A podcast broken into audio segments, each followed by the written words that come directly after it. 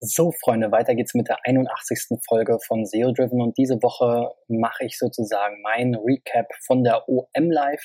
Ähm, gestern haben wir über den Vortrag ähm, von dem Marcel Brotmann über AdWords-Skripte äh, gesprochen und heute will ich nochmal meine Learnings für euch von dem Vortrag von Thomas Schwenke über E-Mail-Recht teilen.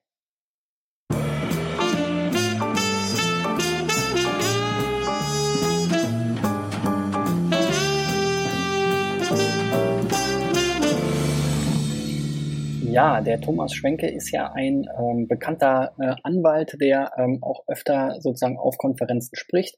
Und ähm, äh, das Thema E-Mail-Marketing ist natürlich auch ein ganz spannendes, womit wir jetzt in der Agentur nicht äh, tagtäglich zu tun haben. Deswegen ist es da auch immer wieder interessant, mal über den Tellerrand zu blicken. Und ähm, ein paar Learnings ähm, will ich da sozusagen auch nochmal mit dir teilen, weil ich denke, dass es dass fast jeder irgendwie E-Mail-Marketing macht und wenn er nur E-Mails an seine Kunden versendet, ähm, selbst wenn es per Hand ist. Und die erste wichtige Erkenntnis hier aus dem Vortrag vom Thomas war, Werbung ist fast alles.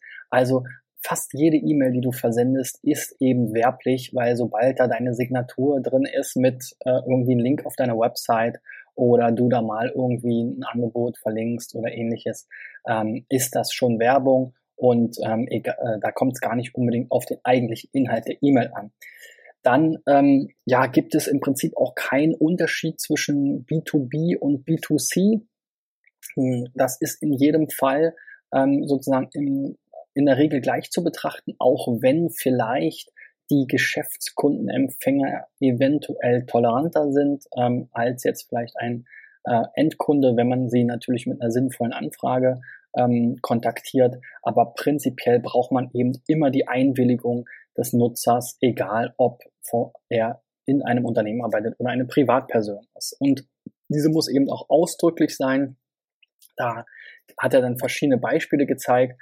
Ähm, man braucht zwar nicht diese extra Checkbox unter dem Formular oder vor dem Absenden-Button, wenn man jetzt nur den Newsletter hier abonniert in diesem Form in einem Formular, aber man sollte dort eben ähm, Hinweise äh, angeben, was einem denn eigentlich erwartet ähm, mit diesem Newsletter, damit er eben da auch tatsächlich zu dieser, ähm, ähm, ja, zu diesen Konditionen sozusagen einwilligt. Ähm, ein Thema aber auch nochmal gekaufte Adressen, das ist halt auch schwierig, weil dort in der Regel nicht die explizite Einwilligung für dann den Newsletter des ähm, Unternehmens besteht, die die Adressen gekauft hat. Also insofern soll man davon eher Abstand nehmen. Und man muss halt eben heute auch oder dann spätestens ab dem nächsten Jahr, wenn ich das richtig verstanden habe, auch auf den Versanddienstleister hinweisen, weil man ja letzten Endes ähm, die Kundendaten, die E-Mail-Adresse, den Namen und so weiter, was man auch alles noch so speichert, ja auch an den Versanddienstleister übertragen muss, um sie dann eben letzten Endes zu versenden. Und wenn dieser zum Beispiel wie Mailchimp, der, was ja sehr beliebt ist, eben nicht in Deutschland oder Europa sitzt, dann gelten da gegebenenfalls auch wieder andere Datenschutzbestimmungen. Darauf muss man eben entsprechend hinweisen und ähm, sollte sich dort auch von diesem ähm, Newsletter-Versand-Service eben auch eine Datenverarbeitungsvereinbarung ähm, holen, ähm, Englisch Data Processing Agreement. Ähm, Mailchimp bietet das wohl an und äh, dann ist man da ein bisschen auf der sicheren, äh, sichereren Seite. Ähm, dann natürlich alles, was an Statistiken äh, geklickt, an Klicks, Öffnungsraten und so weiter erhoben werden. Das ist eben auch ähm, alles ähm, datenschutzrechtlich sozusagen abzudecken und ähm, äh, das machen ja auch eigentlich fast alle E-Mail- oder Newsletter-Versendeformulare. Ähm, die ähm, Newsletter-Sendedienste, genau, die einem eben das anzeigen, ob man es nun auswertet oder nicht, aber im Hintergrund werden natürlich diese Daten letzten Endes erfasst.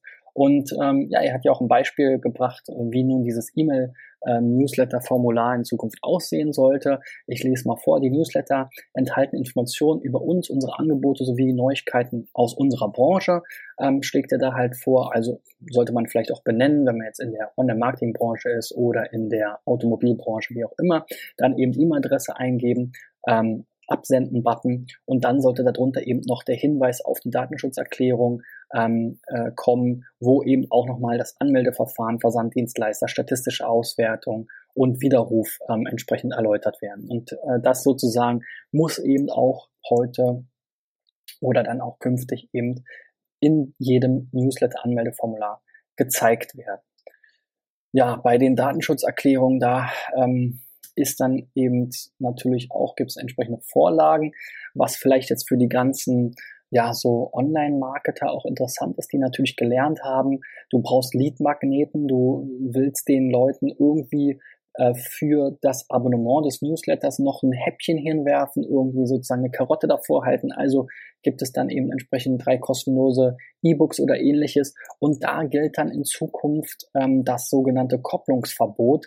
Ähm, und man darf das dann in dieser Form nicht mehr machen, weil man dem Nutzer wohl dann den ähm, Eindruck erweckt, er würde irgendwas kostenlos äh, bekommen ähm, und seine Adresse wäre irgendwie auch nichts wert. Also das war ein bisschen äh, merkwürdig, weil ähm, letzten Endes muss dann, wo ich zitiere wieder, das gratis E-Book im Austausch gegen die Hinnahme der Zusendung von Newslettern als Gegenleistung ähm, äh, ja, erbracht werden. Und ähm, das ähm, ist sozusagen, soll den Verbraucher schützen, indem es ihm deutlich macht, dass seine E-Mail-Adresse oder seine persönlichen Daten, die er da angibt, eben auch etwas wert sind. Und deswegen ähm, kann man dann vielleicht im Gegenzug nichts mehr verschenken. Da muss man dann mal gucken, ähm, wie dann da in Zukunft die Regelung aussieht äh, sehen, denn dieses strenges, äh, dieses strenge Kopplungsverbot gilt dann ab Mai 2018 und ähm, man muss dann den Nutzern erläutern, dass keine Schenkung oder Gratis äh, oder ähnliches ähm, als Gegenleistung seiner Daten ähm, äh, ja, sein können, sondern dass die Daten eben etwas wert sind. Ja, dann natürlich Double Opt-in ähm, wird vorausgesetzt. Das ist, glaube ich, nichts Neues.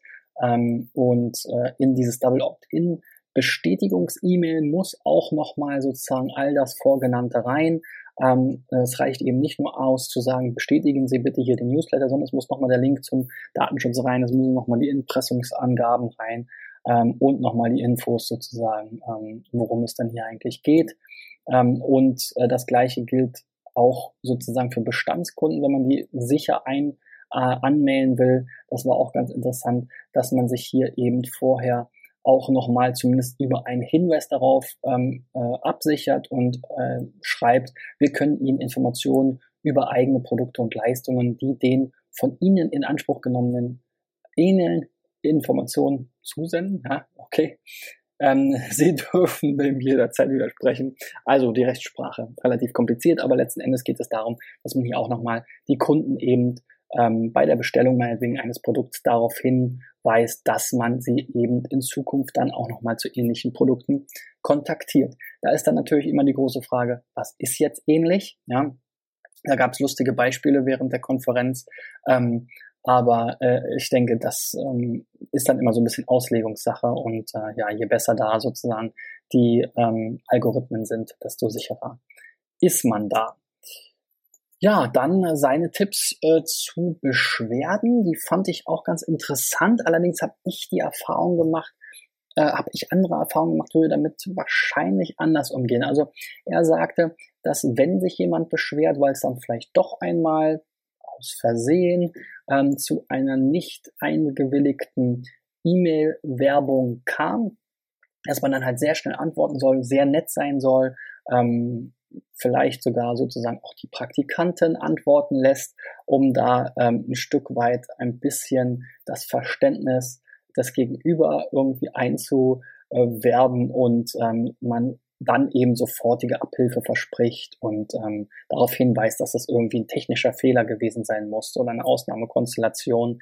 Ja, also versucht alles zu tun, um denjenigen davon abzuhalten, ähm, jetzt weitere Schritte einzuleiten. Meine Erfahrung muss ich sagen, ist, dass es am, also immer wenn wir geantwortet haben, egal wie zuckersüß und egal wer, ob das jetzt ein Geschäftsführer war oder äh, man sich als die Praktikantin ausgegeben hat, ähm, dass diese, ja, don't feed the trolls, diese Rolle so ein bisschen, die auch in, für Internetkommentare gilt, also dass viele dann erst recht zubeißen und erst recht irgendwie noch mehr wissen wollen und erst recht auf ihr Recht pochen und erst recht mit dem Anwalt drohen und so weiter da hat jetzt der Kollege Schwenke sicherlich noch mehr Erfahrung als wir. Meine persönliche Erfahrung war echt, ähm, es ist besser, das Ganze einfach unbeantwortet zu lassen. Es ist da zumindest bei uns noch nie was äh, weiteres passiert. Aber gut, letzten Endes eure Entscheidung, lasst euch beraten von eurem Anwalt. Das ist natürlich sicherlich auch ganz wichtig.